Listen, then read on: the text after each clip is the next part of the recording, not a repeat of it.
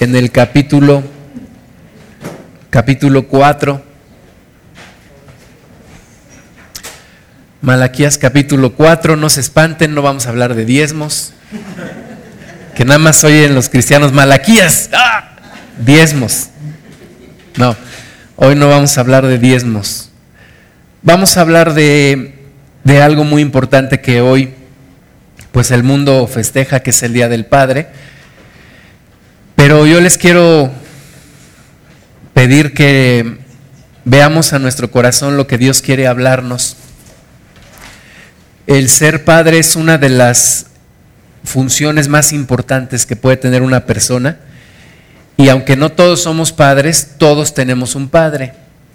Aunque no todos tenemos un, un padre que se hizo cargo de nosotros como nosotros hubiéramos querido, todos tuvimos un padre, todos nacimos porque un hombre con una mujer pues nos, nos engendraron. Y todos tenemos situaciones que sanar en nuestro corazón acerca de nuestro Padre, porque dado que es una función tan, tan importante y una labor y una persona tan importante nuestro Padre, pues el diablo se ha encargado de lastimarnos a través de nuestro Padre. La mayoría de nosotros, yo me atreveré a decir que el 100% de nosotros tiene o tuvo problemas con su Padre. Y eso, cuando tú no lo arreglas, cuando tú no lo solucionas, eso te, eso te debilita y eso te quita bendición. Cuando a veces decimos, le he llegado a decir a alguien, reconcíliate con tu Padre, me dice, yo no quiero nada con ese Señor y la respuesta mía es, aunque tú no quieras nada con Él, no es por Él, es por ti, es por tu bien. Tú necesitas reconciliarte con tu papá, reconciliarte y recibir bendición de Dios. Algunas otras personas dicen, pues mi padre no quiere verme o no, mm, no me acepta o seguimos teniendo problemas. Pero Dios es el que te va a bendecir y el que te va a dar la forma de reconciliarte con tu papá. Dice Malaquías 4, 5, he aquí yo os envío el profeta Elías antes que venga el día de Jehová grande y terrible. Él hará volver el corazón de los padres hacia los hijos y el corazón de los hijos hacia los padres, no sea que yo venga y hiera la tierra con maldición. Vamos a hacer una oración. Señor, en tus manos ponemos este tiempo. Te pedimos que hables a nuestro corazón, Padre, por favor, que nos guíes, Espíritu Santo. Pedimos una vez más tu presencia aquí con nosotros y reprendemos todo aquello que no proviene de ti en el nombre de Jesús. Señor, te pedimos que seas tú aquí, manifiesto, y que nos guíes y que nos hables y que nos sanes, Señor, de todas las heridas que, que tenemos, especialmente en relación con nuestros padres. En el nombre de Jesús, a ti sea toda la gloria. Pongo en tus manos toda palabra, toda idea, para que sea guiada por ti y aquella que no sea guiada por ti sea bloqueada en el nombre de Jesús. Te bendecimos. Amén, Señor. Entonces, Malaquías 4:5 nos habla de la importancia de la reconciliación con los padres. Nos habla de Elías que ha de venir. Cuando el Señor Jesucristo predicaba aquí en la tierra, le, le preguntaron, ¿eres tú Elías? Y Jesús decía, Elías ya vino. Y decían, ¿cómo que Elías ya vino? Y Jesús les dijo, si ustedes quieren verlo así, Juan es ese Elías que habría de venir. Pero aquí nos habla de que vendría entonces ese profeta Elías, dice, antes que venga el día de Jehová, grande y terrible. entonces algunos confundieron y dijeron, bueno, Elías reencarnó en Juan. No, no es que Elías reencarnó en Juan, es que el mismo espíritu que estaba en Elías estuvo en Juan y estuvo en Jesucristo. Entonces nos habla aquí de esa venida del Señor. Dice que antes que venga el día grande y terrible, el día de Jehová, pero Él nos envía a su profeta Elías, Él nos envía el espíritu de Elías, el, el Espíritu Santo, Él nos envía a Jesús, a su Hijo, para que nosotros hagamos una cosa, dice el versículo 6, volvamos el corazón de los padres hacia los hijos y de los hijos hacia los padres. No es que la palabra de Dios sea repetitiva, sino que Dios quiere hacer volver el corazón de los padres hacia los hijos, en ese sentido, de padre a hijo o de padre a hija, pero también en el sentido de hijo o de hija a padre. Entonces hace una obra en ambas personas, en el padre y en los hijos. Hace una obra en el corazón de cada uno de nosotros porque todos tenemos algo que reconciliar, todos tenemos algo por lo cual pedir perdón o lo cual perdonar. Todos tenemos un padre y todos tenemos una área de oportunidad en nuestra relación con nuestros padres. La función paternal es tan importante porque Dios es nuestro Padre. Y Dios es nuestro Padre y nos, y nos quiere decir la importancia que tiene el que estemos bien con nuestro Padre terrenal. Dios escoge una figura, una figura terrenal, para manifestar lo que es su relación con nosotros. Y si nuestra relación no está bien con nuestro Padre, es difícil, yo diría que imposible, que nuestra relación con Dios esté bien. Entonces necesitamos nosotros arreglar nuestra relación con nuestro Padre. Algunos dicen, bueno, mi Padre ya murió. Bueno, no, no tienes que más que ponerte a cuentas tú con Dios y perdonarle aunque tu Padre no esté. Ya no te puede escuchar, pero Dios Padre sí te puede escuchar. Entonces tu corazón tiene que ser sanado. El diablo se ha encargado de destruir, de tratar de destruir nuestra relación con nuestros padres. Eh, se ha empeñado en desacreditar a nuestro padre, en causarnos odio, rencor, resentimiento hacia nuestro padre. Se ha encargado de lastimar a nuestro padre para que nuestro padre no pueda realizar la función que debe de realizar con nosotros. Tenemos una serie de historias trágicas alrededor nuestro en nuestra propia vida de padres que nunca supieron cómo ser padres, de padres que estuvieron ausentes, de padres que engendraron pero nunca estuvieron presentes, de padres que nunca se comunicaron emocionalmente con nosotros, de padres que nos rechazaron, de padres que nos amaron pero que nosotros no entendimos ese amor. Esa es nuestra historia, esa es nuestra realidad. Como diría aquel personaje de televisión, pues aquí nos tocó vivir. ¿Y qué hacemos con eso? Pues ahora en Cristo tiene que haber una transformación de nuestra relación con nuestro Padre, con nuestra Madre también, pero quiero el día de hoy ser específico en la relación con nuestro Padre. Vamos al Salmo 127. Hubo un hombre llamado David, fue un hombre, el mejor rey de Israel, hasta el día de hoy. Y la Biblia dice que fue un hombre conforme al corazón de Dios. Y los gobernantes de Israel al día de hoy se miden bajo esa vara del rey David. Esa vara que estableció este hombre, David, un hombre que puso paz en Israel, subyugó, acabó con sus enemigos, con los adversarios de Israel, unificó el reino, levantó la gran ciudad de Jerusalén, que hasta el día de hoy no sabemos por qué, pero Dios tiene una gran pasión por esa ciudad y esa ciudad no se va a destruir y no se va a dividir, porque Dios tiene algo especial con Jerusalén. Pues este hombre David levantó esa ciudad, se le conoce como la ciudad de David. El trono de nuestro Señor Jesucristo, uno de los nombres que recibe es el trono de David. Entonces David fue un, hombre especial en la historia del reino de Dios. Sin embargo, un hombre exitoso en el gobierno, un hombre que siempre sabía qué hacer, un hombre que siempre tomó el liderazgo y nunca le rehuyó.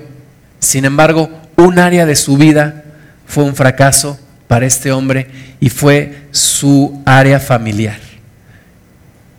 La paternidad te puede hacer el hombre más feliz de este mundo o te puede causar los dolores más profundos en tu corazón. Puede ser algo que puedas disfrutar al máximo o puede ser algo que te puede causar dolores tan grandes en tu vida como pocos. Y David experimentó el dolor de los problemas familiares. La Biblia dice que uno de sus hijos, Amnón, violó a su media hermana Tamar y David no hizo nada, solamente la Biblia dice que se enojó. Ese, ese rey, ese hombre que siempre sabía qué hacer, en esa ocasión solamente se enojó. Así que uno de, sus hijos, hermano de Tamar, tomó acción y entonces con engaños invitó a Amnón a su casa y a todos sus hermanos y mató. Absalón, hijo de David, mató a Amnón, medio hermano también, hijo de David. Y, y David de nuevo no hace nada.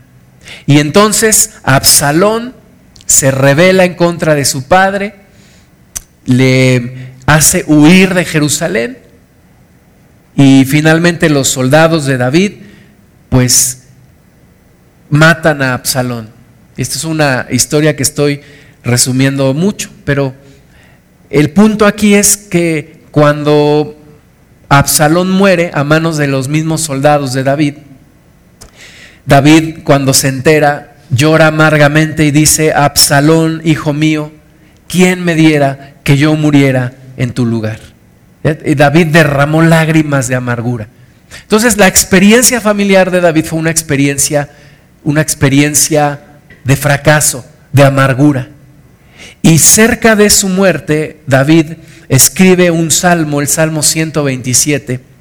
En mi Biblia dice cántico gradual para Salomón.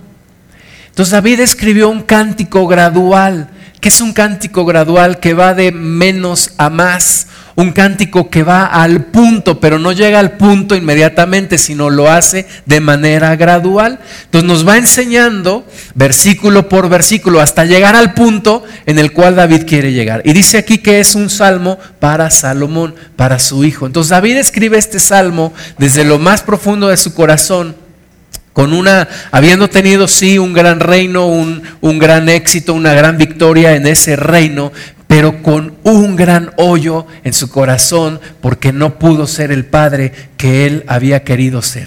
Y entonces le escribe este salmo a su hijo como diciéndole, no cometa los mismos errores que yo cometí. Y es un salmo que sale del corazón de este hombre.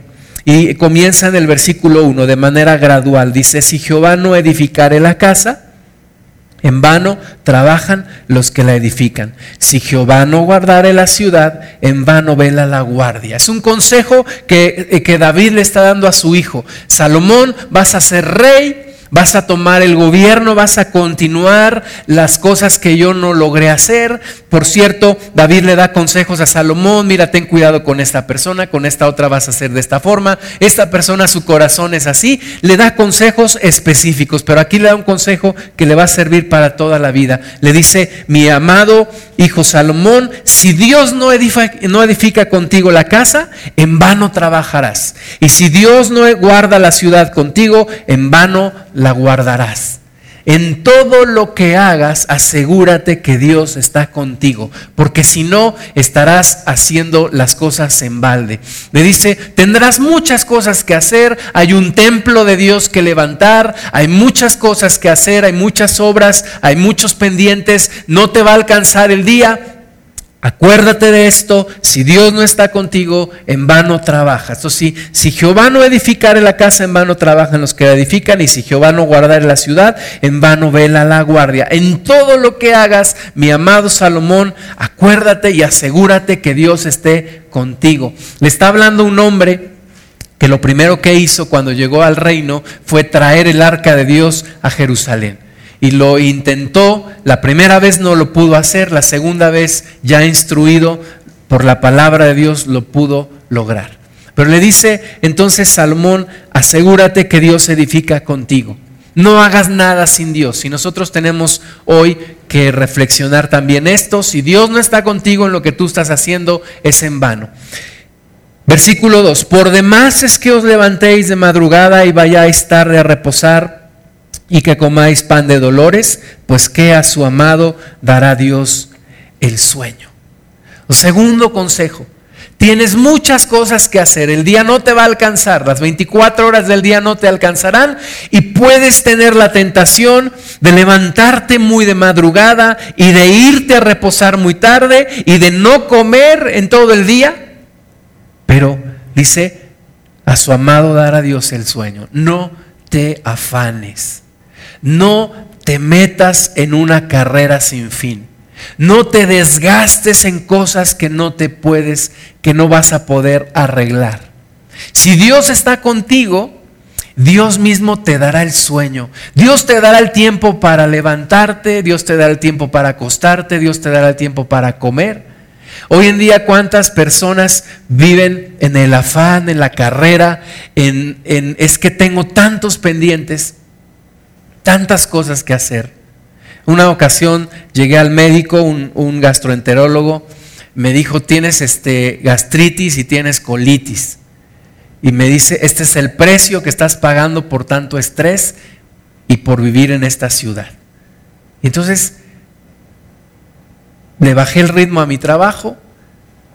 Tiempo después nos vinimos a vivir a Pachuca. Volví a ver al mismo doctor. Me dijo, ya no tienes gastritis y ya no tienes colitis. Me dijo, viste que era puro estrés. La gente hoy está tan estresada, tan afanada. Es que si no hago esto, es que si no haces eso no pasa nada. Tienes que administrar tu tiempo, tienes que poner tus metas. Salomón, vas a tener el, lugar más importante en el reino porque vas a ser el rey, pero no te engañes, no vas a poder hacer todo en un día. Tienes que administrarte. Lo primero que tienes que asegurarte que Dios está contigo. Lo segundo, no te afanes todo tiene su tiempo. Y, después Salomón escribiría ahí en Eclesiastés, todo tiene un tiempo en esta vida. Y Dios lo hizo hermoso todo en su tiempo. Entonces, no te afanes, no te desgastes. Y el versículo 3 va al punto.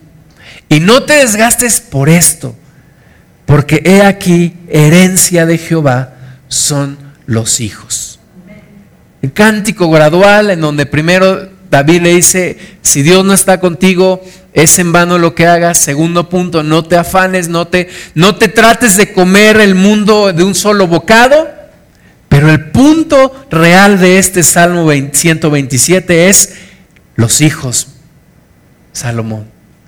Te lo dice un hombre que en, en su propia alma sintió el dolor de haber fracasado con sus hijos. Lo más importante no es tu trabajo. Lo más importante no es lo que tú puedas hacer con este reino. Lo más importante es lo que tú puedas hacer con tus hijos. No es primero el reino y después tus hijos. No es que vas a llevar a tu familia y la vas a sacrificar en el altar del ministerio. No es que te vas a llevar entre las patas a tu familia en tu carrera por ser promocionado, por hacer crecer tu empresa o por lograr las cosas que todo mundo espera que logres. No, Salomón, tus hijos son herencia de Dios. Tú, lo más importante no es tu trabajo, no es el reino. Herencia de Jehová son los hijos. Cosa de estima el fruto del vientre es más importante los hijos que tu trabajo. Hoy en día, antes eran los hombres, decían, yo sacrifico a mi familia en pos de tener una carrera profesional. Pero hoy en día también las mujeres. Y yo también tengo derecho a triunfar en la vida. Y los hijos, no importa. Hay a ver quién me los cuida a que me los cuide la abuelita, el abuelito, la señora, en la escuela, ya hay escuelas de, tiempo completo, entregas tu hijo a las 7 de la mañana, lo recoges a las 8 de la noche ya en pijama, ya nada más para que lo tomes y lo metas a la cama. ¿Y qué clase de padres son esos? Bueno, pues es que mi trabajo me demanda mucho. Mi trabajo me demanda 7 por 24, 7 días a la semana, 24 horas cada día. Pero la Biblia dice, herencia de Jehová son los hijos. Los judíos tenían muy claro que una herencia no se podía vender. Si tu padre te dejaba una heredad, no la podías vender. Era la herencia que tus padres te habían dejado.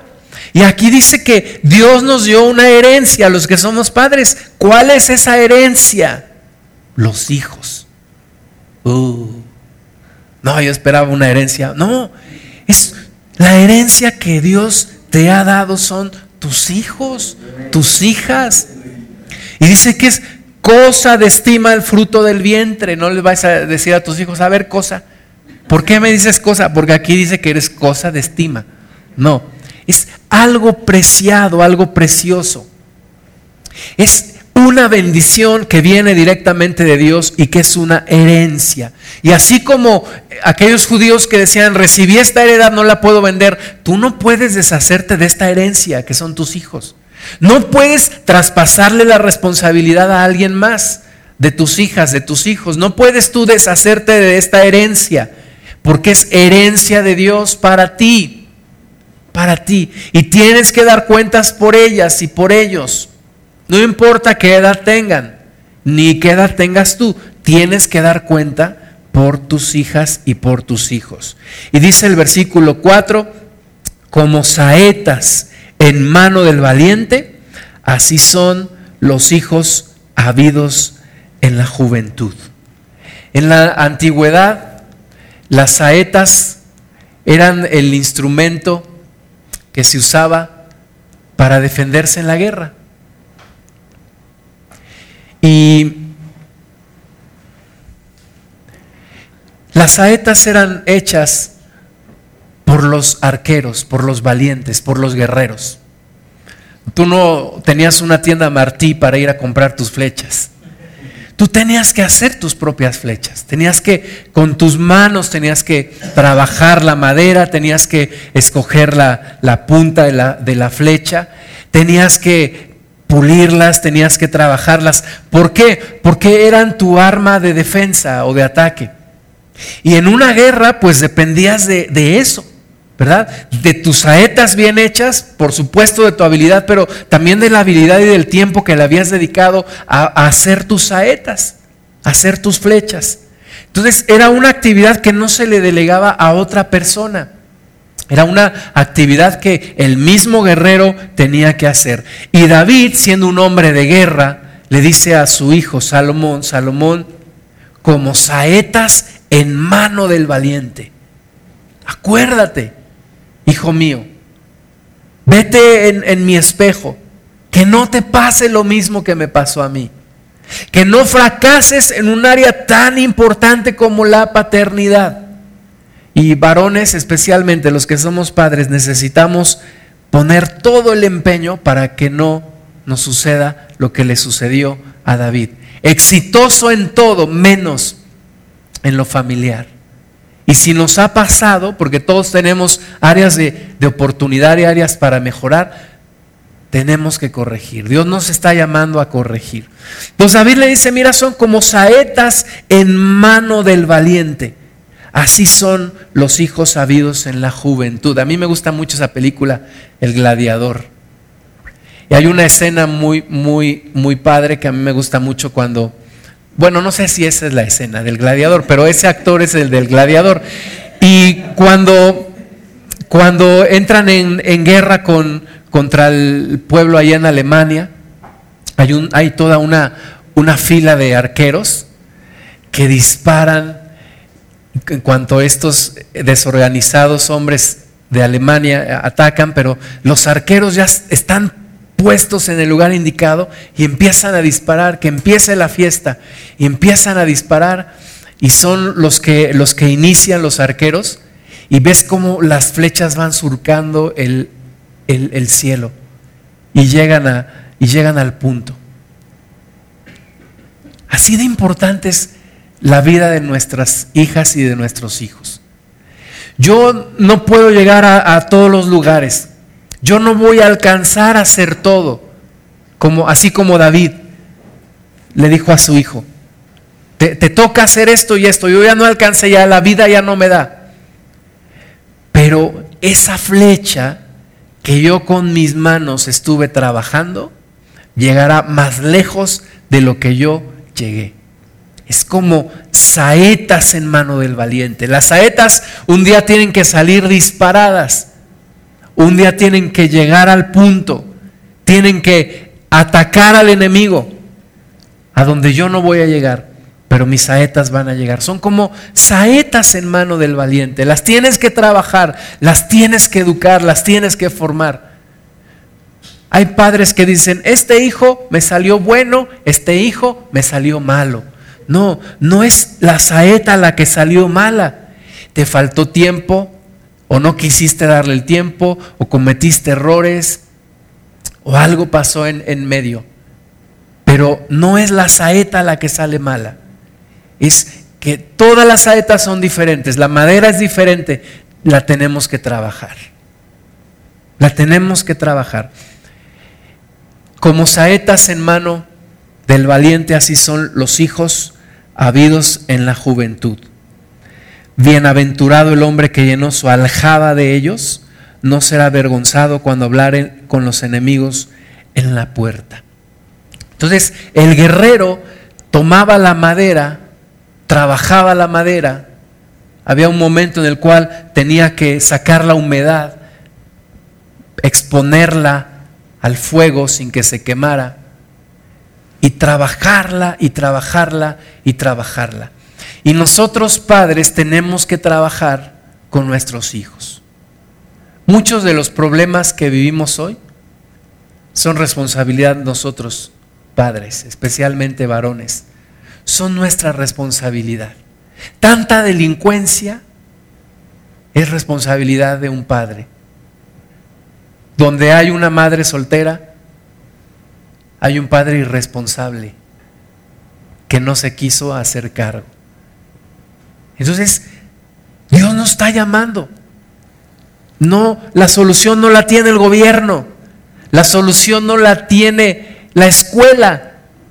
La solución la tenemos los padres. Meternos con la saeta de nuevo.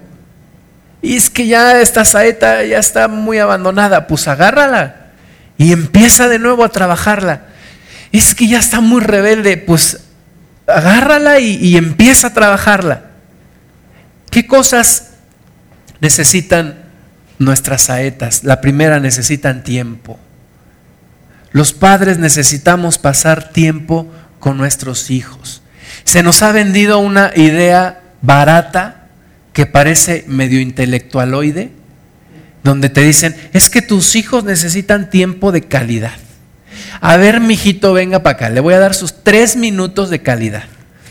Y ahí estás con el niño viendo la televisión tres minutos. Ándele, mijo, ya le di su tiempo de calidad, ahora sí ya me voy. No, los niños necesitan tiempo de cantidad. La calidad no se puede conseguir si no hay cantidad. Yo necesito pasar tiempo con mis hijos. Necesito, y, hoy de nuevo regresamos al tema que escribió David, tienes muchas cosas que hacer, pero herencia de Jehová son tus hijos. Necesitas pasar tiempo con ellos. Y estamos en deuda Padres, estamos en deuda con Dios y con nuestros hijos, con todo el tiempo que no les hemos dado. Una vez un, papá iba con su hijo y le dijo, papá, ¿me, rentas una película? Le dijo, sí, yo te rento la película. Y cuando estaba ahí el, el, hombre rentando la película, dice que reaccionó y dijo, no le estoy rentando la película a mi hijo, me estoy comprando dos horas de tiempo para mí.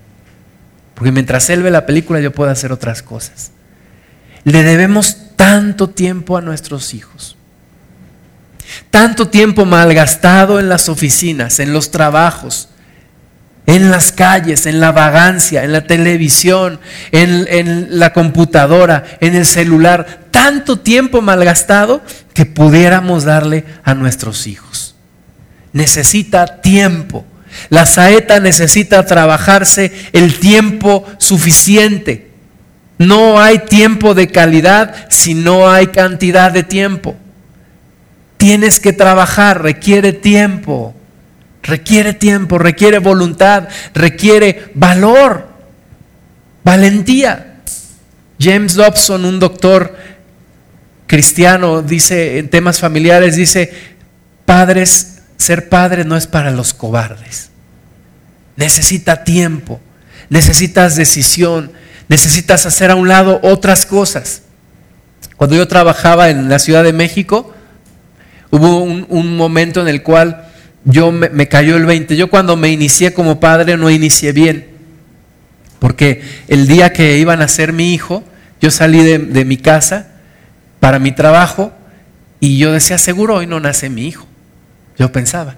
Y entonces, en ese entonces ya había celulares, los primeros celulares, yo ya, tenía mi celular, pero yo acababa de regresar de la maestría, me habían dado una promoción en el trabajo y me metí en una reunión con mi jefe y apagué mi celular. Esa reunión duró como dos horas, pura tarugada en la reunión, pura cosa que dije, esta reunión la pudimos haber hecho en cinco minutos. Pero había un necio que nada, que yo quiero esto, nada, que no es que. La reunión se prolongó y cuando salgo, prendo mi celular, me voy al baño. Ahí estaba un amigo mío. Contesto el celular porque no me acuerdo, vi llamadas perdidas. Hablé con mi esposa, me dice: Tu hijo ya está por nacer. Dije, yo me lo imaginé ya con media cabeza ahí saliendo. Dije, no es posible, yo con mi celular apagado. Y, le, le, volteó a ver a mi amigo que estaba ahí en el baño. Me dice, ¿qué pasó? digo, es que ya van a ser mi hijo. Pues córrele, mi estimado. Me dice, pues córrele. Y ya salgo de ahí, voy allá por mi esposa. Lo llevamos al, al, hospital. Gracias a Dios, mi hijo nació bien, siete y media de la noche. Y llegamos ahí al hospital como a las cuatro de la tarde, gracias a Dios. Pero fue una experiencia horrible. Dije, Dios, perdóname no está primero mi trabajo, está primero mi familia. Primero está mi familia. Entonces, el tiempo no es como la canción, el tiempo que te quede libre, si te es posible, dedica. No, no, no es el tiempo que te quede libre. Tienes que hacerte tiempo. Entonces, a partir de ahí, bueno, después seguía yo trabajando mucho y hubo un tiempo en el cual Dios me, me jaló bien fuerte las orejas y entonces yo decidí, Llego temprano, como en media hora, me salgo a las 5, a más tardar a las 6.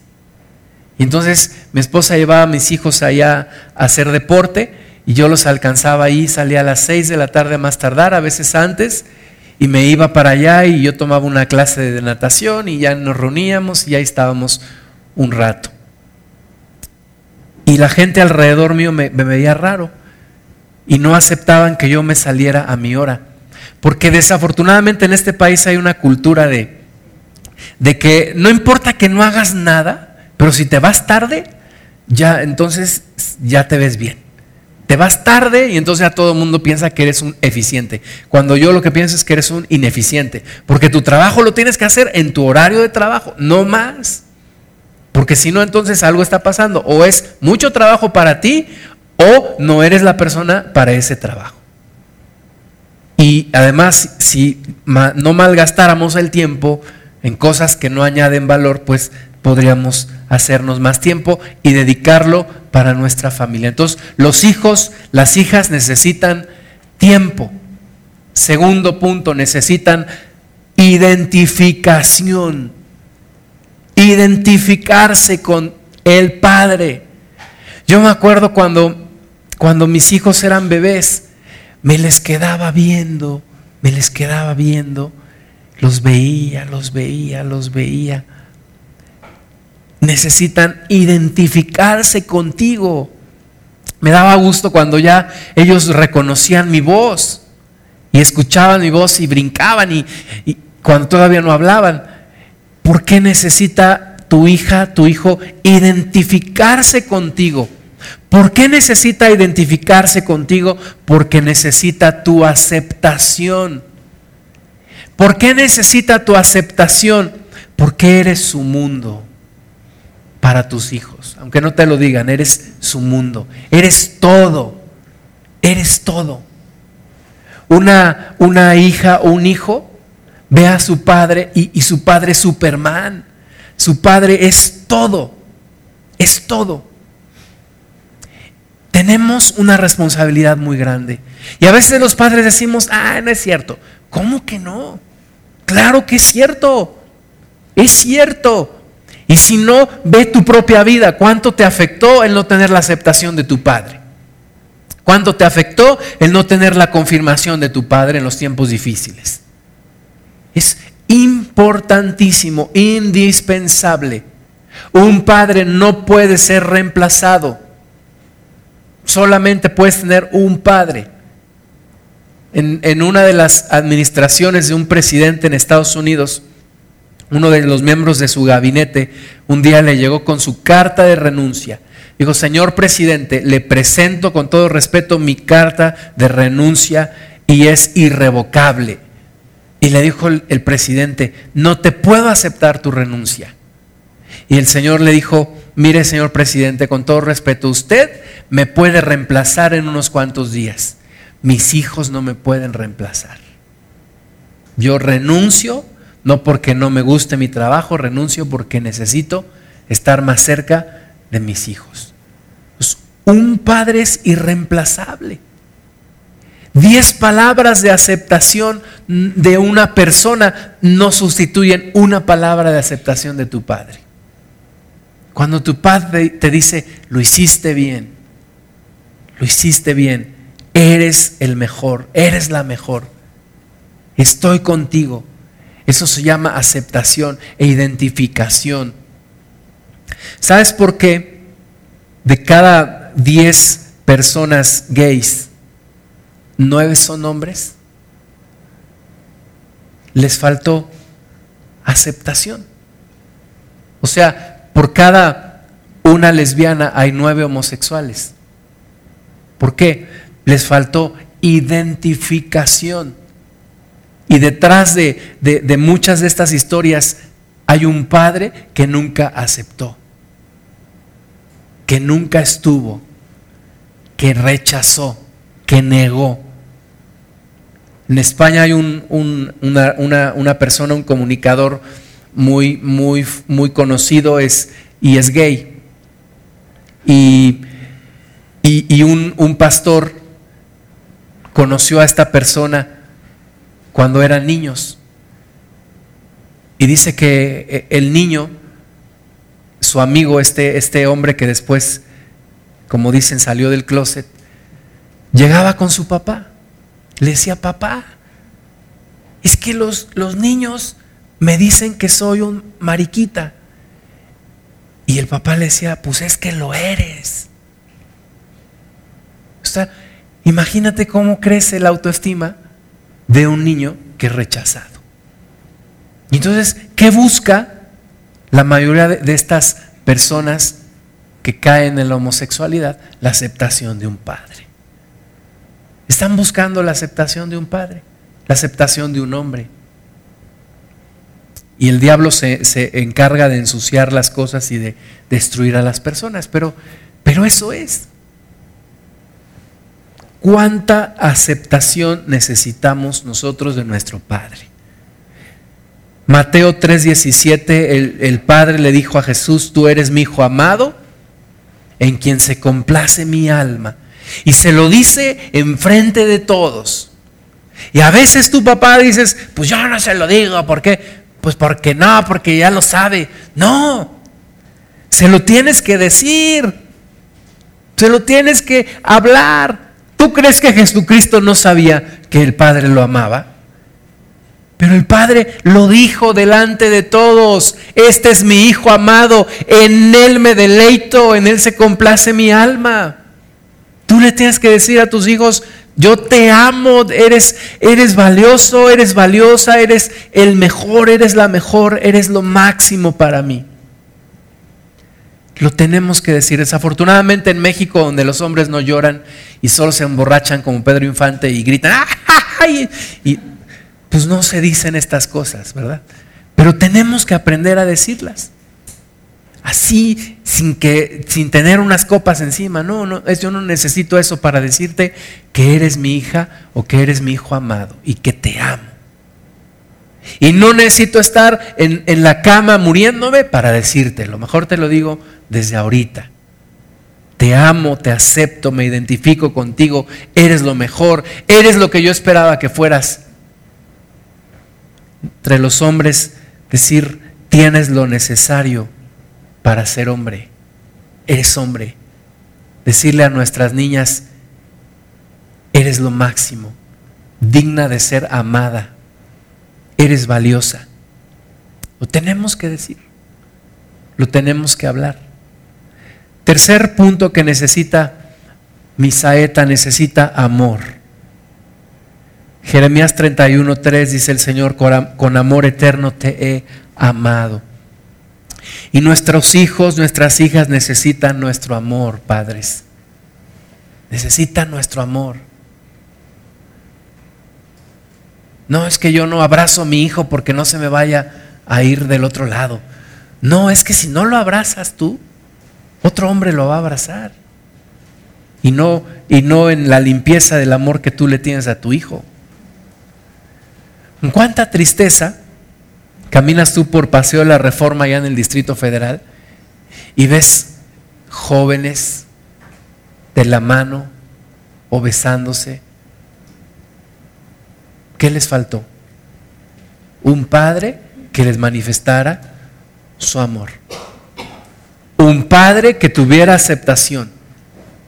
Niñas, jóvenes hoy en día, dicen que los papeles ya se voltearon. Ahora las niñas son las que antes decíamos, es que ya le llegó, decía mi amigo, es que ya le llegué a fulanita. Ya le llegué, ¿cómo que ya le llegué? Sí, ya me le declaré. No, ahora son las niñas las que se avientan con los muchachos. ¿Por qué? Porque están desesperadas de la aceptación de un padre. Dicen que las mujeres son capaces de dar sexo a cambio de amor. Necesitan aceptación. Mujeres que no tuvieron la aceptación de su padre y entonces buscan la forma de tener la aceptación de un hombre. Y buscan y no les importa, con tal de llenar ese vacío, y tienen que dar sexo, lo dan. Pero la solución no está ahí. Esa no es la solución. Ahorita vamos a hablar un poquito de la solución. Pero una hija, un hijo necesita amor. Necesita también pertenencia los chicos que andan en las pandillas, los muchachitos que ya están ahí vendiendo droga, ¿qué buscan? Pertenecer. Pertenecer a algo, pertenecer a alguien, pertenecer a un grupo. Buscan una familia. Buscan una familia. Y buscan una familia porque no la tienen en casa. Padres, nosotros necesitamos unificar a la familia, unir a la familia. Hace ocho días que estábamos en la sierra y veníamos de camino, estaba platicando con mis hermanos de mi abuelo. Y yo me acuerdo que había cosas que él hacía cuando, cuando falleció. Muchas de las cosas también desaparecieron con él. Ya no había quien unificara como él a la familia. Nosotros varones necesitamos unificar la familia. Necesitamos generar este sentido de pertenencia. Perteneces a esta familia. Perteneces, me perteneces a mí, en el buen sentido. No porque yo puedo abusar de ti, no. Me perteneces a mí porque eres mi hija, eres mi hijo. Yo soy tu padre. Hay una pertenencia mutua. No tienes que andar buscando en otro lugar la aceptación de nadie, porque tienes la mía. Nos pertenecemos. Isaías 49, versículos 15 y 16, el Señor nos dice, te llevo esculpida en la palma de mi mano. ¿Qué me dice? Le pertenezco a Dios y Dios me pertenece a mí. Hay una pertenencia. Cuando yo llegué a la, a la iglesia, una de las cosas que transformó mi, mi corazón fue la pertenencia a Dios. Pertenezco a Dios. Y después pertenezco a una familia en Cristo. Cuando mi familia, pues ya estaba muy deteriorada nuestra unidad, el volver a pertenecer es algo hermoso. Necesitamos decirle, asegurarle a nuestros hijos, te llevo en mi corazón. Así como Dios nos dice, te llevo esculpida en la palma de mi mano. Y por eso Dios dice, no me puedo olvidar de ti. te llevo en mi corazón, hija, te llevo en mi corazón, hijo.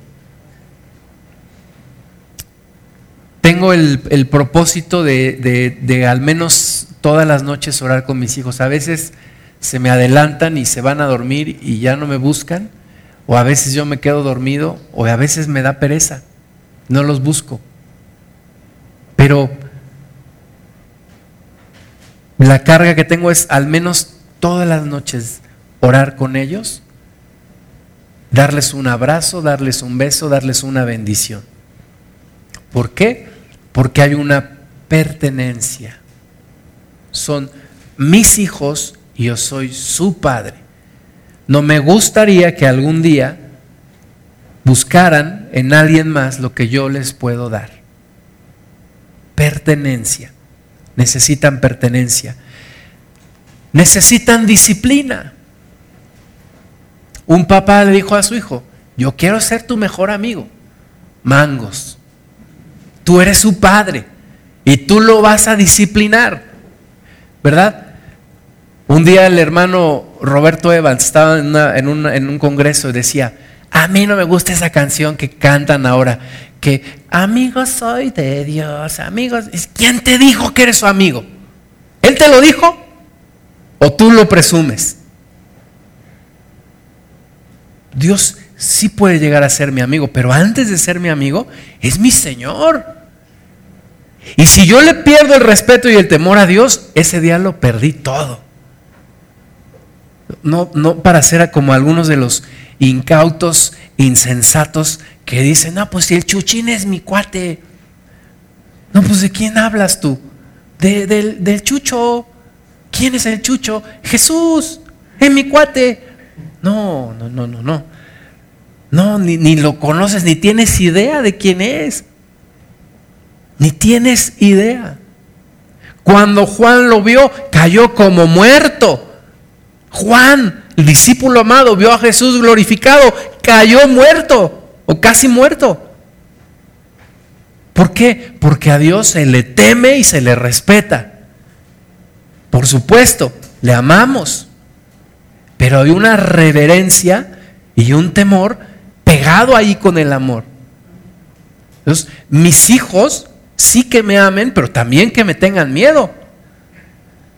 No es que me tengan miedo nada más, que me respeten, porque yo los disciplino. Porque yo los disciplino. Los hijos necesitan disciplina. No, pues hay que haga lo que quiera. Total, ya está grande. ¿Sí? ¿Cuántos años tiene? Cuatro. Ya sabe lo que tiene que hacer. No. Algunos padres que dicen, no, ya cuando sea grande que busque a Dios como Él quiera. Y ahorita no lo vas a enseñar, no, porque no lo quiero, no lo quiero afectar. pues si tú lo tienes que instruir, tú lo tienes que instruir y los tienes que disciplinar. Eh, caímos en un péndulo, mis hermanos. Cuando varios de nosotros hemos platicado, los que tenemos más o menos la edad, dice, no, mi mamá con la pura mirada, y ahora, ¿verdad? Con la pura mirada y ahí vas, ¿no? Temblando. Y ahora, oh, allí voy, hijito. Ya te dije. Voy a contar hasta tres. A la una, a las dos, a las tres. Y el chamaco sigue ahí. Bueno, ahora voy a contar hasta cinco. Y así se la llevan y cuentan hasta mil y nunca disciplinan. Y es que los psicólogos dicen que si le pegas lo traumas. Pues lo traumo y luego lo llevo para que oren por él. Pero primero le doy. Hay que disciplinarlos. Platicaba el otro día con una persona, me decía, yo espero que nuestros hijos, la siguiente generación que, que viene, estén ya no del otro lado del péndulo, sino un poquito más en medio porque se dan cuenta que les hizo falta disciplina. Necesitamos disciplinar, disciplinar, castigar. Algunos decíamos, es que Dios no castiga. Pues la Biblia dice que sí. Dice la palabra de Dios que no menospreciemos la disciplina, porque Dios al que ama disciplina y azota a todo aquel que recibe por hijo. ¿Dios te ha azotado a ti? A mí sí. Si a ti no, ahorita oramos para que. Dios disciplina. Dios disciplina, por supuesto. Dios al que ama disciplina. Vamos a ver aquí en Hebreos capítulo 12. Nuestros hijos necesitan disciplina. Fue muy, muy trágico lo que pasó con estos jóvenes que desaparecieron el año pasado. Y desgraciadamente siguen, siguen desapareciendo jóvenes y siguen muriendo jóvenes. Y sigue habiendo sobredosis de droga y sigue habiendo accidentados en las carreteras y en las calles y jóvenes muriendo. Detrás de esos jóvenes, y sin juzgar a nadie, pero hay padres que pudieron haber disciplinado, que pudieron haber dicho, pues no te vas y no te vas, porque yo no quiero que te vayas. Y, y me pongo en mi papel. Y si tengo que, que, ser el malo de la película, pues no me importa. Pues tienes que disciplinar con, con con energía, tienes que ser enérgico. El amor es disciplina. El amor también disciplina. Dice Hebreos 12, 5. Y habéis ya olvidado la exhortación que como a hijos se os dirige diciendo, Hijo mío, no menosprecies la disciplina del Señor, ni desmayes cuando eres reprendido por Él, porque el Señor al que ama disciplina y azota a todo el que recibe por hijo. Si soportáis la disciplina, Dios os trata como a hijos, porque ¿qué hijo es aquel a quien el Padre no disciplina? Pero si se os deja sin disciplina, de la cual todos han sido participantes, entonces sois bastardos y no hijos. Cuando tu padre te deja de disciplinar o una de dos, o ya lo hartaste, o ya te considera caso imposible. Y entonces eres semejante a un bastardo que se quedó sin padre. O tu padre ya se, ya se desvió en su responsabilidad. Los padres tenemos que disciplinar, tenemos que jalar, tenemos que llamar la atención, tenemos que disciplinar para la vida. Dice, dice la, Doris al Nemo, ¿no? Le dice, es que si no dejas que a tu hijo le pase algo, nada va a pasar con tu hijo. Eso no viene en la Biblia, ¿eh? pero así le dijo. Y ahora nosotros, es que yo no quiero que a mi hija le, le pase lo, lo mismo y que sufra lo que yo sufrí. Pues sí, pero entonces te fuiste al otro lado del... Y si tu hija quiere, ay, que ya quiero, ay, sí, téngalo. Y ahora quiero esto, ay, sí, esto. Y ahora, sí, lo que tú quieras, tú eres la princesa, tú eres la reina, tú no, ni que te dé el vientecito, no, no, no, no, no. Y entonces los hacemos inútiles, débiles, para la vida. Hay que disciplinar.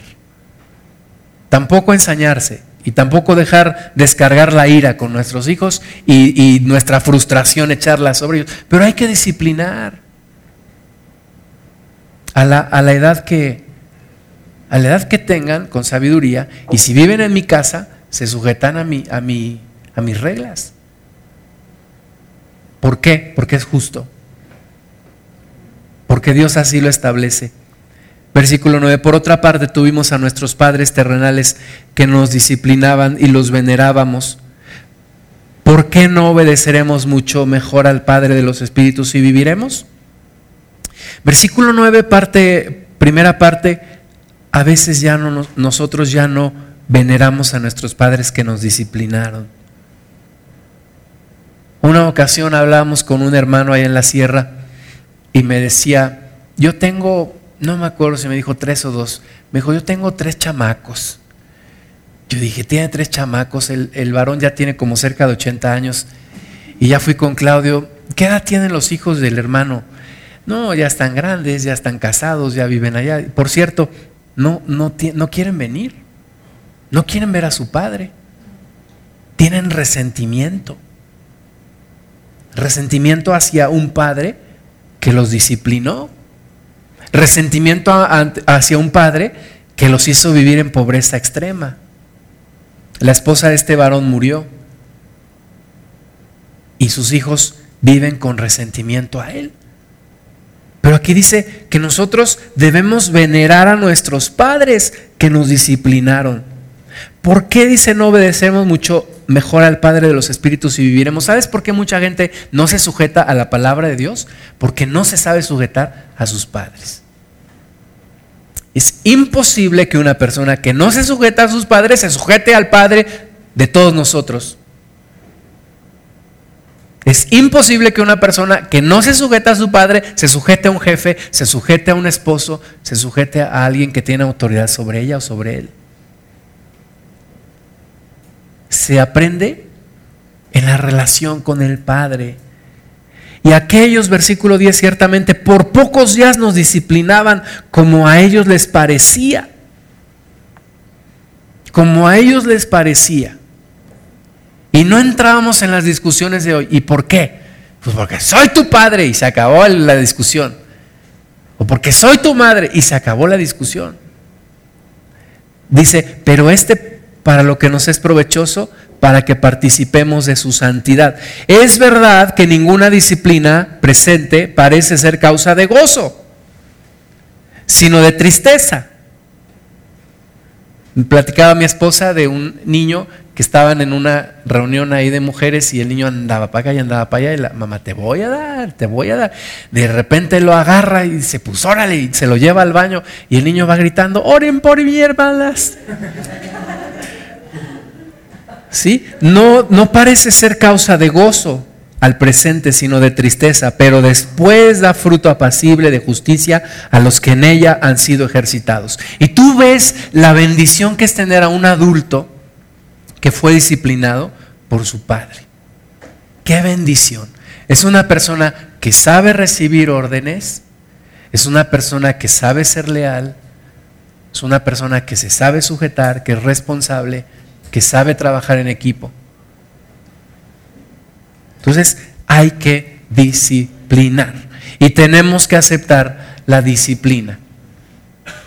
Dirección, inspiración, visión y ejemplo. Un padre provee eso. Dirección, inspiración, ejemplo. Hoy en día los, los jóvenes quieren ser como, como los grandes artistas que ven en televisión y en las series, como iCarly. Yo quiero ser güera y, y yo quiero ser como los Jonas Brothers y yo quiero ser como ¿Por qué?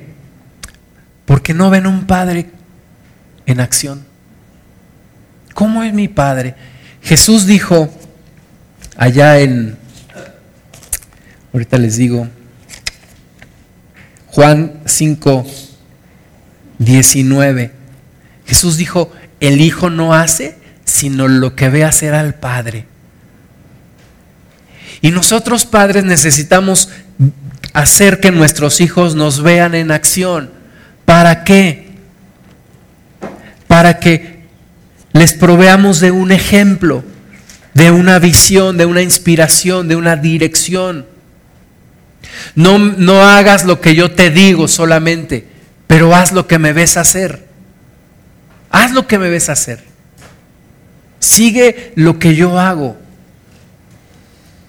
Por eso es tan importante el ejemplo. En los tiempos de Jesús, los hijos a cierta edad, pequeños, ya se iban con su padre para aprender el oficio de su padre. Por eso Jesús fue carpintero como su padre José. Y hoy en día necesitamos nosotros llevar a nuestros hijos, a nuestras hijas, que vean lo que hacemos, platicarles de lo que hacemos proveerles visión.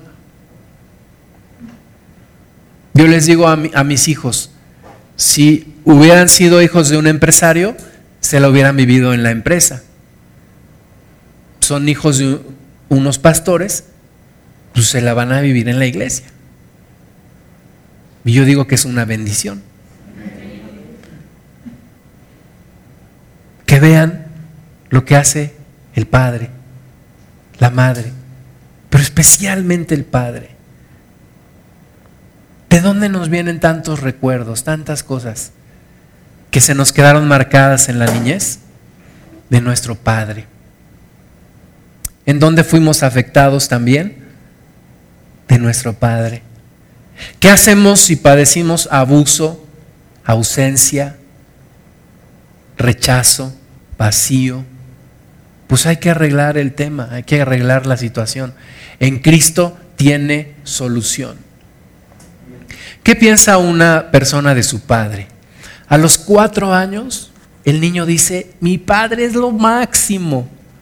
Está esperando nada más que llegue papá para jugar, para... Ya llegó mi papá. ¿Por qué?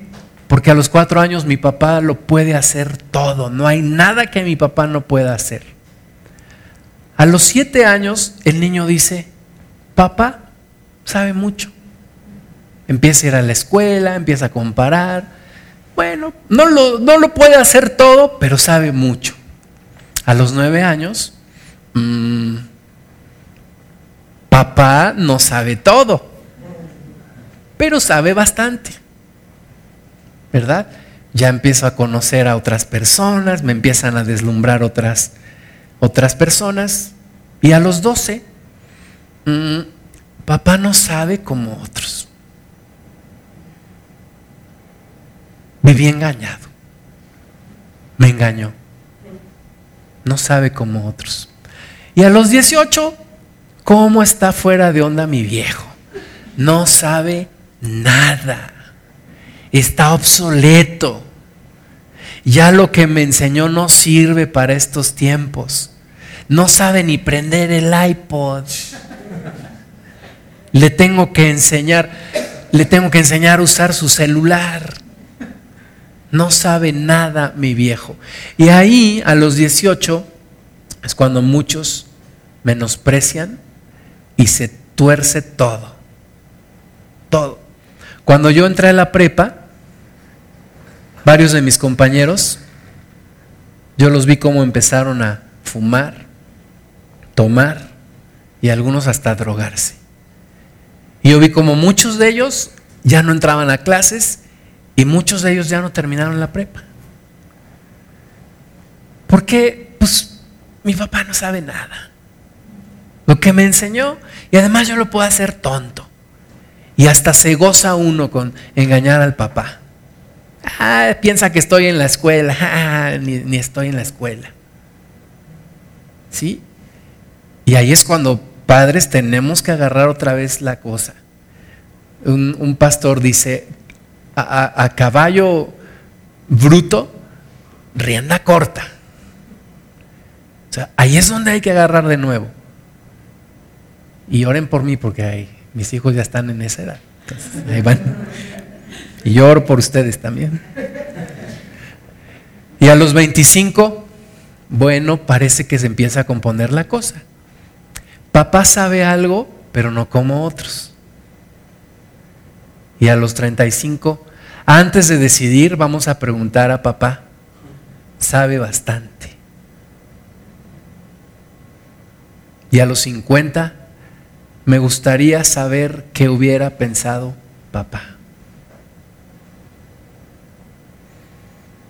El viernes estábamos mi papá y yo allá en, su pueblo de él, en su tierra, y, yo me empecé a acordar de mi abuelo. Yo no sé por qué pero yo me empecé a acordar, agarraba una pelota de básquetbol, nos decía, a ver, quítamela. Y estábamos bien pirinolas, ¿no? Tratando y él nada más hacía el pivote, se movía así, y luego así, y luego así. Y ahí estábamos nosotros corriendo por todos lados. Y yo me quedé pensando, le dije, Señor, ¿habré yo disfrutado tanto a, a mi abuelo? ¿O debí de haberlo disfrutado más? Y ahora me pregunto, ¿no? Tengo la bendición de mis papás están con vida los dos y, vienen aquí y nos vemos al menos cada semana. ¿Los estoy disfrutando como debiera? ¿O me falta más? Me mandó un mensaje hace rato una, una alumna fue mi alumna hace algunos semestres. Yo la veía una, una persona, pues ella es dedicada y, y siempre, siempre cordial con los demás y siempre feliz. Y un día me platicó que su papá había muerto. Tenía como, no sé, tres años, dos años. Un accidente automovilístico. Y él decía, pero si te ves tan bien, te ves tan como si no te hubiera pasado nada. Pues solamente ella sabe lo que está viviendo. Pero los que tuvimos la dicha de tener a nuestros padres más tiempo, pues yo creo que tenemos que aprovechar, ¿no? O tuvimos que haber aprovechado. Y si nos quedamos aquí abajo en la curva, pues hay que subirla. Escuché a un, a un predicador hace algún tiempo y decía que él siempre le había echado en cara a su papá el que, el que habían sido pobres. Habían sido pobres y él quería más y, y nunca le había podido perdonar a su padre esa pobreza que habían tenido. Dice, un, día, estando en, un congreso, él predicando, Dios le habla, le dice, tu padre no te dio dinero, pero te dio la palabra de Dios. Dice que se, regresó arrepentido, le compró a su papá un, un, queso de esos que le gustaban y, y regresó y le pidió perdón. Entonces, si tú y yo estamos aquí abajo, hay que subir la curva. Me hubiera gustado saber lo que hubiera pensado mi papá. Papá sabía mucho a los 60. Y a los 65, papá lo podía hacer todo. Era un hombre excepcional. Donde habíamos iniciado a los cuatro años. Entonces, Todos tuvimos padres imperfectos, todos tenemos algo que corregir y de lo cual pedir perdón. Y me regreso a la, o de lo cual perdonar, me regreso a Malaquías 4. He aquí yo os envío, versículo 5, al profeta Elías, antes que venga el día de Jehová,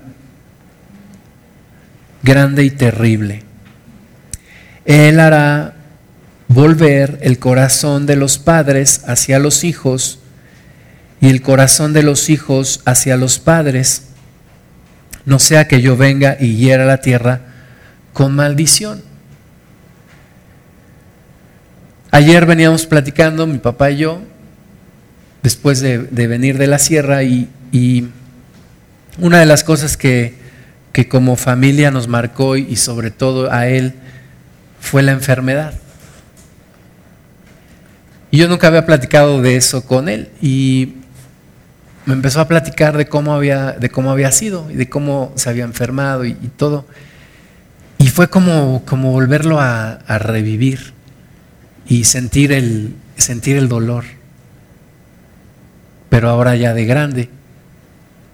Pero fue el volver a entender que nuestros padres tienen también heridas, que nuestros padres no nos pueden dar lo que no tienen. Y nos dieron lo que pudieron darnos. Y tú no puedes, tú no puedes condenar a una persona porque no te dio lo que no podía darte. Es que yo, yo necesitaba que me dijeras que me amabas, que yo necesitaba que me abrazaras, es que yo necesitaba. Pues sí, sí lo necesitaba. Pero tú no me lo podías dar. ¿Por qué? Porque tienes tu propio pasado y tienes tus propios problemas y tienes tus propias pruebas y tus propias luchas. Cuando, cuando mi hijo nació, fue una experiencia especial también cuando mi hija nació, pero cuando lo vives por primera vez, hay cosas que se te remueven.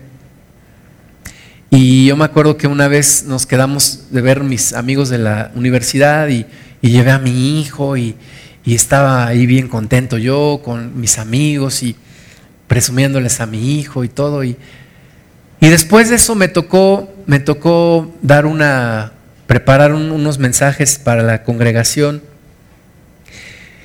Y yo quería hablar acerca de la paternidad, es algo que me gusta mucho.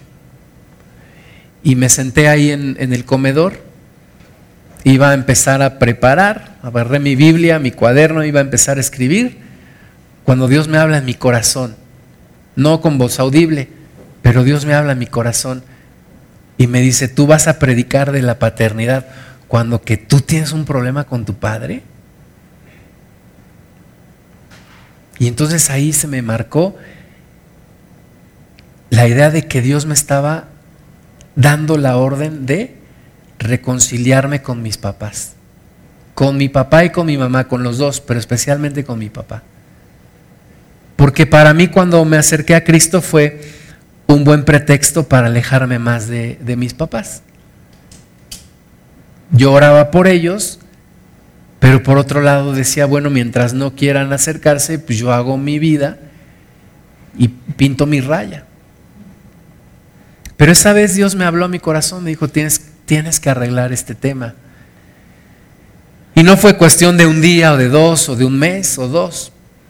Seguí, seguí, seguí. Y por ahí del 2000, año 2005, me acuerdo que estábamos en una reunión de trabajo, nos llevaron a Puerto Vallarta. Y normalmente pues mis compañeros cuando ya cenábamos pues se ponían a tomar. Y yo dije, bueno, antes de que estos se pongan locos, yo me, mejor me voy. Y entonces me subí a mi cuarto, saqué mi computadora y me puse a escribir una carta para mi papá y después una carta para mi mamá. Y me puse a expresarles todo lo que yo sentía que me había hecho falta de ellos. Pero no para echárselos en cara, sino para decirles, mira, esto es lo que yo necesitaba, esto es lo que tú me diste, no me debes nada. Dios me lo ha dado más grande. Y yo ahora te pido que me perdones mis faltas. Perdóname por esto y por esto y por esto. Y eres una persona especial para mí. Cuando llegué a mi casa, lo imprimí y en la primera oportunidad se los, se los entregué. Y, y marcó el, el camino para una restauración de nuestra relación, que sigue sigue en ese proceso de restauración. Pero que yo me di cuenta que tenía que iniciar. Tenía que iniciar. Y qué, y qué bendición poder, poder ser restaurado en una relación tan importante. Ayer pasamos un, un, excelente día, un buen día con, con ellos. Y hoy en la mañana dije, Dios, qué bendición el, el poder tenerlos. Y qué bien se siente uno cuando la relación está en restauración, en mejora, cuando las heridas van sanando, cuando las cosas se van arreglando.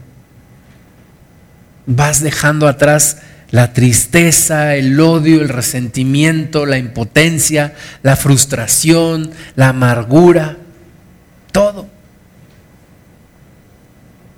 Por un perdón por pedir perdón y por otorgar el perdón. En estos postreros tiempos, Pablo le dijo a Timoteo en 2 de Timoteo 3:1 que habría hombres amantes de sí mismos, desobedientes a los padres. Entonces, estamos viviendo esos tiempos.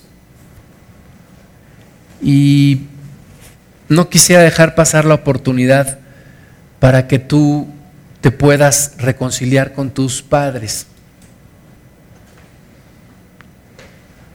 No, si no están aquí, puedes, y si todavía viven, puedes determinar buscarlos y, ponerte a cuentas. Si ya no viven, pues hagamos una oración a Dios y pidámosle perdón. Y si todavía viven, pues hagámonos el propósito de restaurar la relación. Quinto mandamiento dice, honra a tu padre y a tu madre para que te vaya bien, para que seas prosperado, para que seas de larga vida. Mucha gente no le va bien porque no honra a sus padres.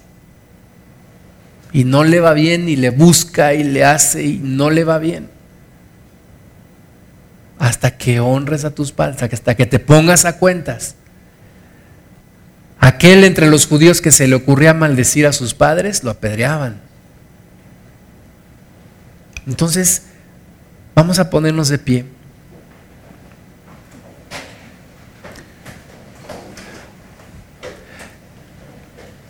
Los humanos normalmente nos fijamos en lo que no tenemos y no valoramos lo que sí tenemos. Entonces, vamos a darle gracias a Dios. Cierra tus ojos, por favor. Y vamos a darle gracias a Dios por lo que nuestros padres nos dieron. Por lo que nuestros padres nos enseñaron. ¿Qué te dio tu padre? Antes de recriminar, es que mi padre no estuvo, es que mi padre no me dio, es que mi padre me rechazó. Bueno, ¿alguno de ustedes tuvo la bendición de conocer a su Padre y de recibir bendición?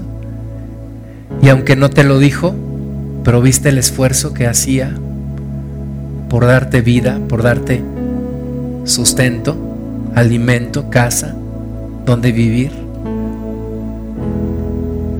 Por muchos años yo yo fui un desdichado porque la casa en donde vivíamos era un cuarto muy pequeño, mientras que mis amigos tenían unas casas y su recámara. Y, y yo decía, yo nada más vivo en este cuarto.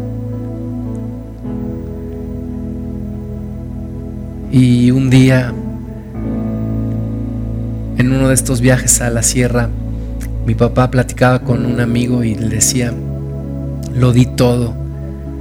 Y quedé, decía mi padre, decía, quedé inútil. Entregué mi salud en mi trabajo.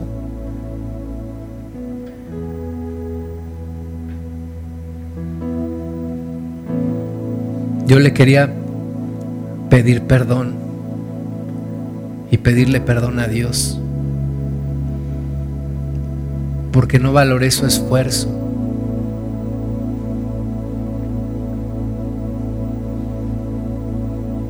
Porque no valoré su entrega.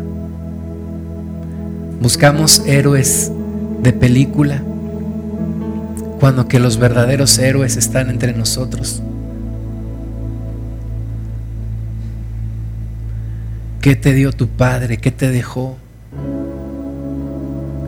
que pudiste ver en Él.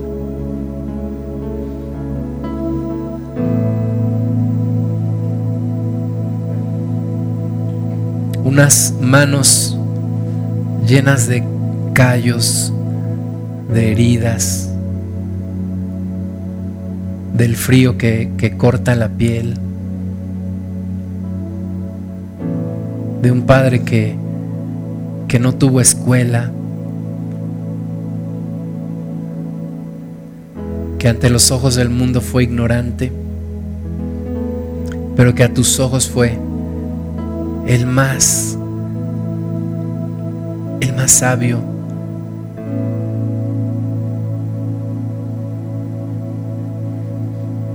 Que a, a tus ojos fue todo. Y que aunque padeciste abuso verbal, o físico. Cuando tu padre estaba ahí, tú, tú parecía que todo lo demás no importaba.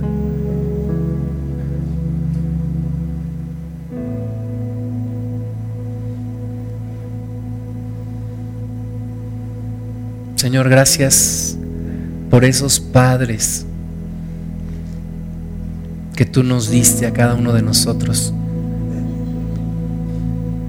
Bendigo tu nombre, Señor, por la vida de mis abuelos. Bendigo tu nombre, Señor, por la vida del Padre de mis padres. Bendigo tu nombre, Señor, porque cometieron muchos errores, pero también tu misericordia se manifestó allí.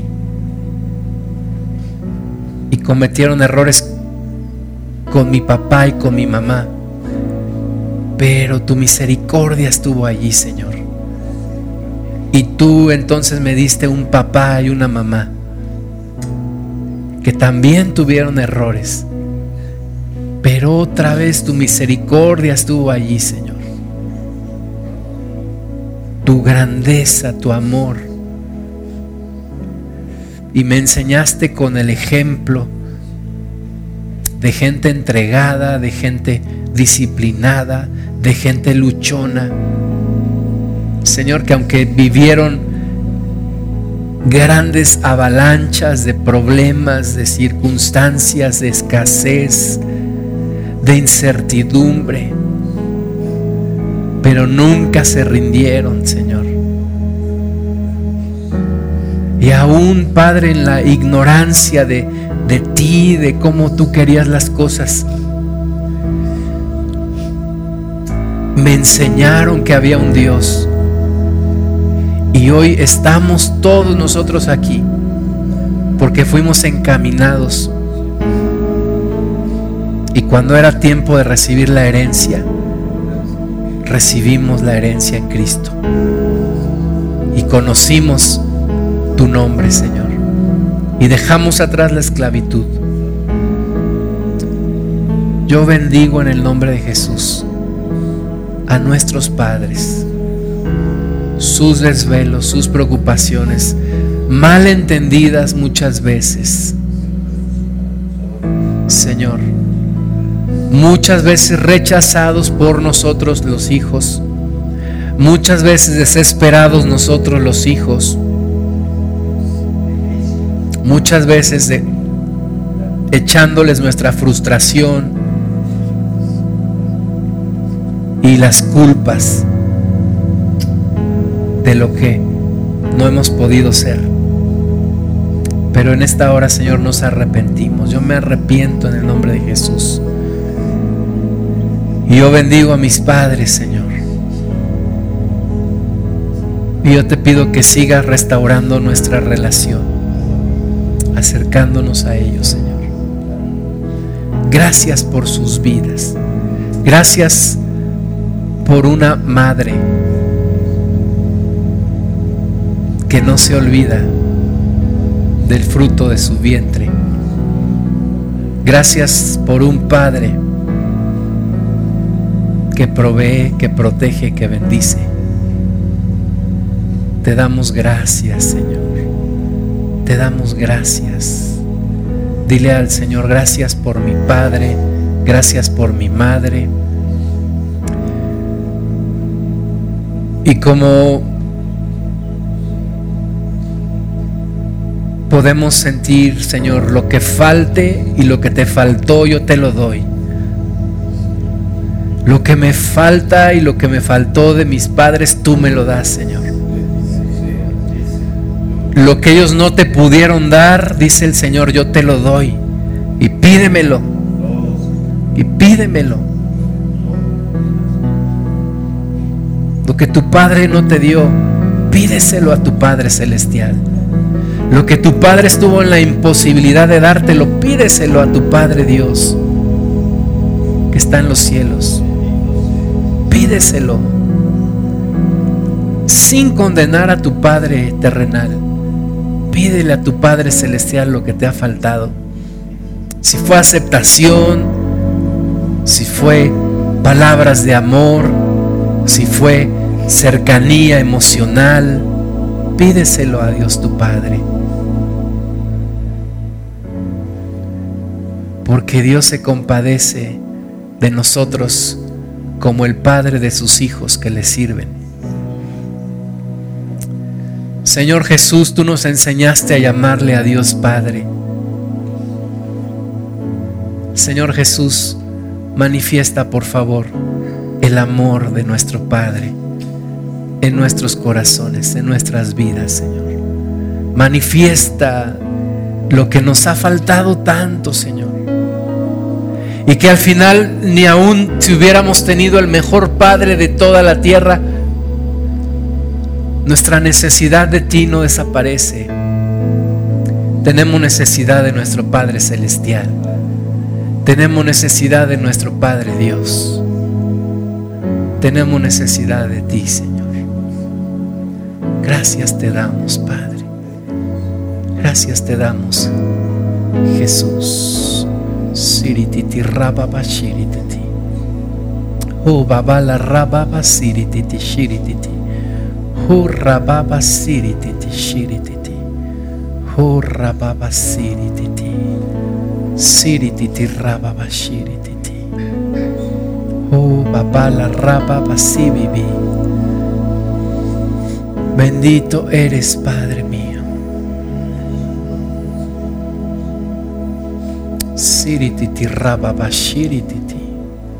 Tú llenas, Señor, todo. Tú llenas todo hueco, tú llenas todo vacío. Abre tu corazón al Señor. Dile, yo perdono a mi Padre. Yo perdono en el nombre de Jesús. Y yo te pido perdón, Señor, cuando no los he honrado, cuando no los he bendecido. Y te pido, Señor, que restaures mi relación con mi Padre. Hay alguien tal vez que no conoció nunca a su Padre.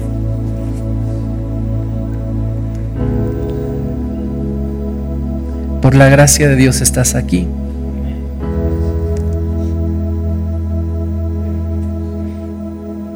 Porque Dios te adoptó como su hija o como su hijo. Y dale gracias a Dios porque Él tuvo misericordia de ti. Gracias porque todos somos ahora tus hijas y tus hijos, Señor. Porque hemos recibido el espíritu de la adopción por el cual clamamos Abba Padre. Abba Padre. Dile al Señor, Abba Padre. Bendito Padre, bendito eres Jesús. Gracias. Gracias Padre, tú eres bueno, tú eres santo, tú eres precioso. Tú eres precioso, Jesús. Algunos aquí tienen a su Padre presente. Si tienes a tu papá, abrázalo.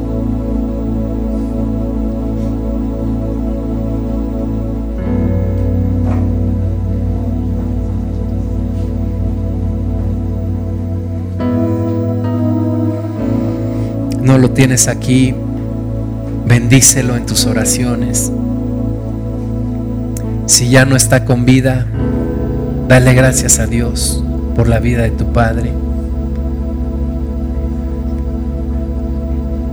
por el tiempo que lo tuviste, dale gracias a Dios.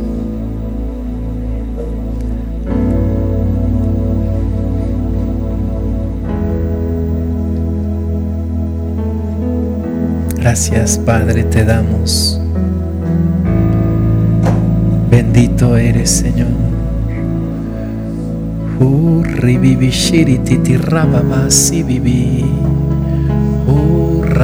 Shirititi.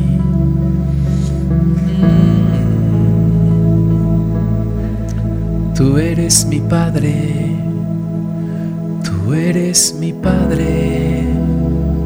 Señor, algunos necesitan el amor que cubre multitud de errores, de pecados, para perdonar los errores de su Padre. Danos ese amor, Señor, que cubre multitud de pecados. Danos ese amor que cubre multitud de errores, Señor, para perdonar a nuestro Padre. ribibi shirititi. Sarababa sibibi lili rababa. Oh, ribibi. Santo eres tú. Oh, rababa shibibi. Oh, ribibi lili rababa. Hay quien se siente rechazada o rechazado. Dios dice, tú también eres mi hija o mi hijo amado en quien se complace mi alma, en quien se regocija mi alma. Rababa. Y nunca tendrás que hacer algo para ganarte mi amor. Y nunca podrás hacer algo que decremente el amor de Dios por ti. Sirititi rababa, oh revivi si vivi, oh rababa si vivi, oh revivi si vivi, Santo, Santo Dios.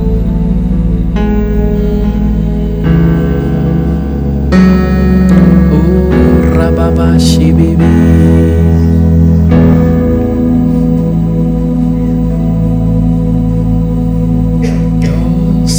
sirititi rababa. Oh, rababa viví. Padre, queremos verte en tu trono de justicia y decirte que te amamos y escuchar el latido de tu corazón, Señor, que nos dice que nos amas. Queremos escuchar tu corazón. Oh, rababa si viví. Oh, rababa liri si viví. Oh, rababa si viví.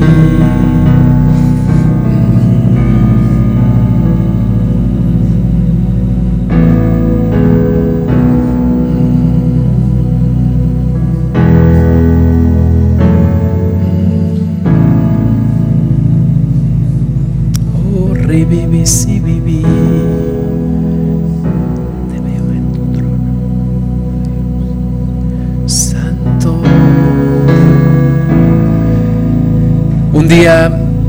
cuando yo tenía como 20 años, se levantó delante de nosotros una mujer, una pastora, y nos dijo, muchos de ustedes han sufrido por los errores de sus padres. Nos dijo, yo te vengo a pedir perdón por los errores de tus padres. Y si ustedes me lo permiten, como un hombre y como un padre, quisiera pedirte perdón, pedirle perdón a mis hijos.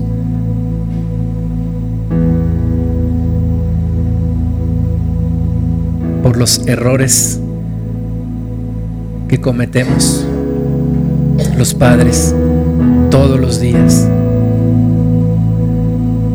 soltar sobre ti bendición en el nombre de Jesús y decirte todo lo que hagas prosperará y ordenar en el nombre de Jesús que de tu corazón se desarraigue toda amargura y todo resentimiento hacia tu Padre en el nombre de Jesús.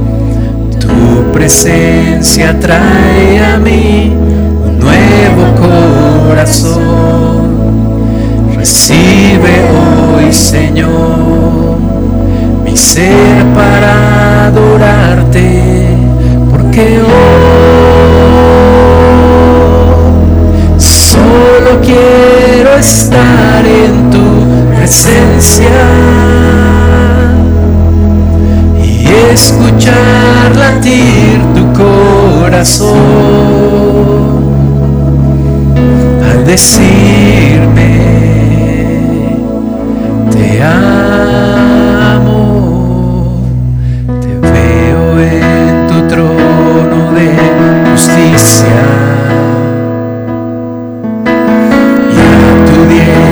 el Cordero que por mí murió. Tu presencia trae a mí un nuevo corazón. Recibe hoy, Señor, ser para adorarte, porque hoy solo quiero estar en tu presencia.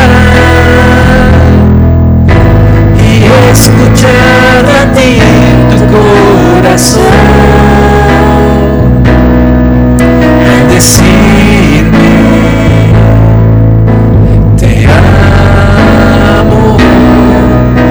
hoy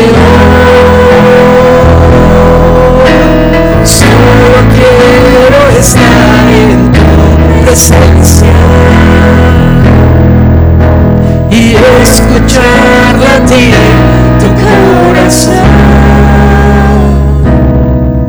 al decirme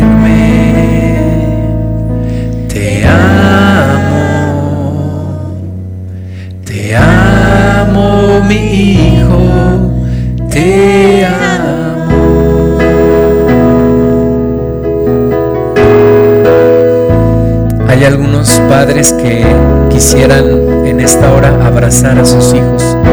Y no pueden. Tienes a tu hija o tienes a tu hijo. No lo puedes abrazar, no está ahora contigo, pero derrama delante del Señor tu, tu necesidad, tu angustia, tu preocupación y una condenación que, que te dice que tú eres culpable. Pero la Biblia dice que la tristeza de Dios es para arrepentimiento Señor, perdona los errores que hemos cometido y salva a nuestros hijos, Señor, nuestras hijas. Te veo en tu trono de justicia y a tu diestra el cordero que por mí murió. Tu presencia trae a mí un nuevo corazón. Recibe hoy, Señor, mi ser para adorarte, porque hoy solo quiero estar en tu presencia. Y escuchar latir tu corazón. Al decirme te amo porque hoy solo quiero estar presencia y escuchar latir tu corazón. Al decirme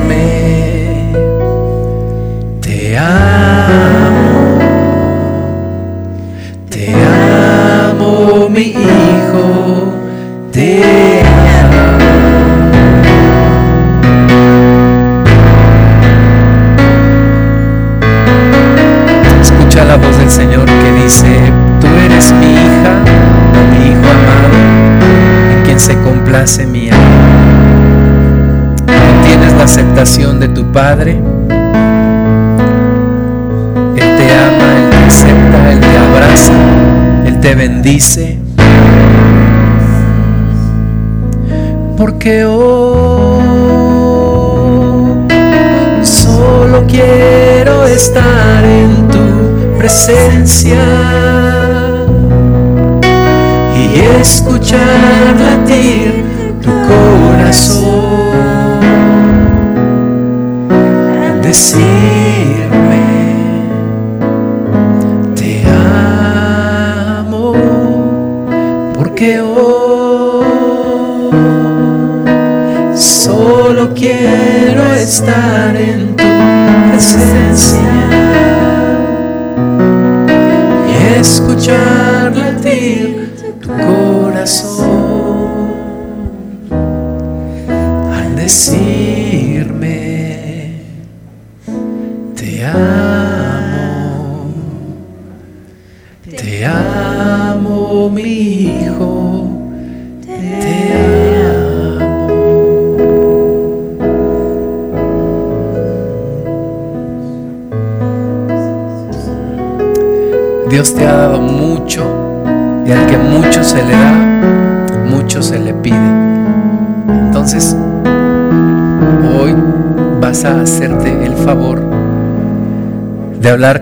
Padre, ponerte a cuentas, de bendecirle, pedirle perdón y de decirle que le amas, que estás agradecida, que estás agradecido con Él.